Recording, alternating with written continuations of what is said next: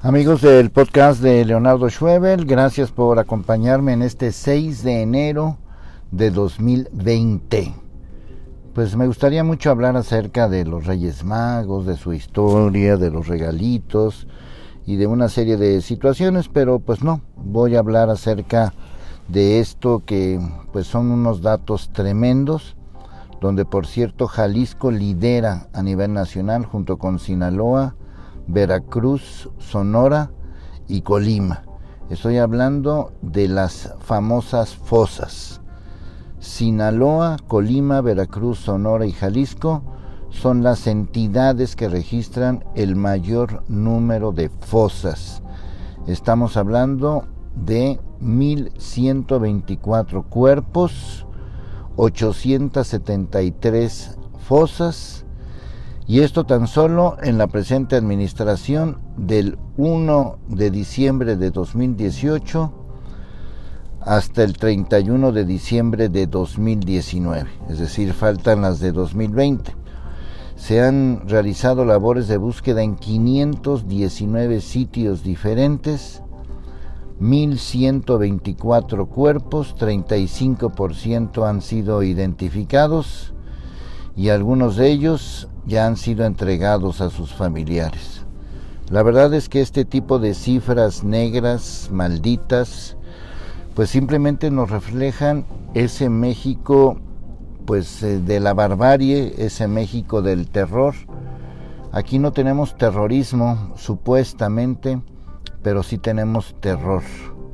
Hace unos días estaba platicando, estaba viendo una serie Ah, pues precisamente la película esta de los dos papas, em, donde pues se narra la vida del actual Papa Francisco en la época de la dictadura argentina, donde pues fue acusado de haber apoyado a la dictadura argentina.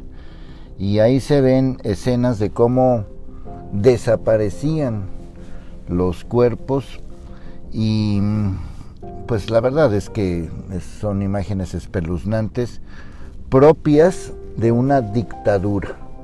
En México supuestamente no tenemos una dictadura, pero las cifras ya son peores que las de cualquiera de esas épocas setenteras donde era común la desaparición de cuerpos. De ahí salieron las famosas madres de la Plaza de Mayo de Argentina, hoy abuelas de la Plaza de Mayo de Argentina y muchas más, no solamente de Argentina, sino de otros países. Estamos hablando tan solo de este periodo del 1 de diciembre de 2018 al 31 de diciembre de 2019, 519 lugares donde hay fosas. 519. Alejandro Encinas dijo que prácticamente eh, son las, eh, pues está concentrado de las fosas clandestinas en 16 entidades que deben de tener una atención especial. 1124 cuerpos, como ya les había señalado, pero quiero recalcarlo para que quede muy claro, para que sepamos un poco lo que es la dimensión de todo esto. A mí me tocó vivir eso hace algunos años en la barca Jalisco, donde fui a hacer un reportaje, todavía en televisión, estaba en televisión, eh, con el número de fosas que habían sido halladas en ese momento. Una persona que me estaba, eh, pues que me ayudó a, completar datos, en este caso eh, de la PGR, me señalaba que, pues simple y sencillamente dejaron de buscar porque eh, ya no había posibilidades, o sea, entre más escarbaban, más cuerpos se encontraban. Estamos hablando de la barca Jalisco 2013 aproximadamente. Y pues eh, seguramente este tipo de escenas dramáticas, terroríficas, se han de repetir en otras partes del país, donde a la larga pues dejan de seguir escarbando, porque si no, pues es un cuento de nunca acabar. Yo quiero destacar el caso de Jalisco, que ocupa o está entre los primeros lugares. Tan solo Sinaloa, Jalisco, Colima, Sonora y Chihuahua suman el 73% de los cuerpos exhumados en estas fosas clandestinas, estamos hablando de 825. En estos lugares se concentra todo y ese es a donde yo quería llegar acerca de la manera en cómo se puede combatir todo esto. Y pues no sé si esto es eh, parte de una voluntad política, parte de un deseo de que esto se solucione. Aquí en Guadalajara, desde donde estoy transmitiendo, hay una colonia que se llama Eliodoro Loza. Eh, es una calle, es una colonia, colonia Eliodoro Loza, eh, que está ubicada en Guadalajara. Es una colonia donde em, constantemente se presentan actos de violencia. Yo lo que em, Eliodoro Hernández Loza se llama la colonia, eh, Eliodoro Hernández Loza, y es una colonia donde les voy a decir nada más las últimas noticias relacionadas. Privan de la libertad un policía de Guadalajara. Em, localizan al pequeño Alan sano y salvo. Em, muere un hombre atropellado. Bueno, quizás eso no tenga nada que ver. Em, localizan el cuerpo de un hombre sin vida. Todas estas eh, datos que les estoy dando, Jalisco se tiñe de rojo.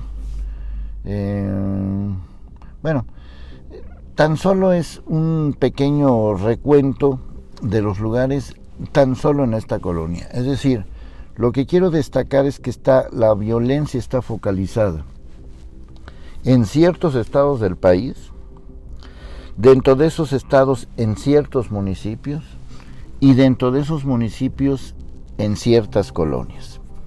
Ya lo había mencionado en el canal que tengo de YouTube de Pueblo Informado, donde los invito a que se suscriban. Tengo dos canales de YouTube, Pueblo Informado y Leonardo Schwebel, en YouTube, para que se suscriban por favor. Si nada más se atacaran los focos rojos, donde hay una violencia extrema que llega a estos niveles, seguramente todos los niveles de violencia disminuirían.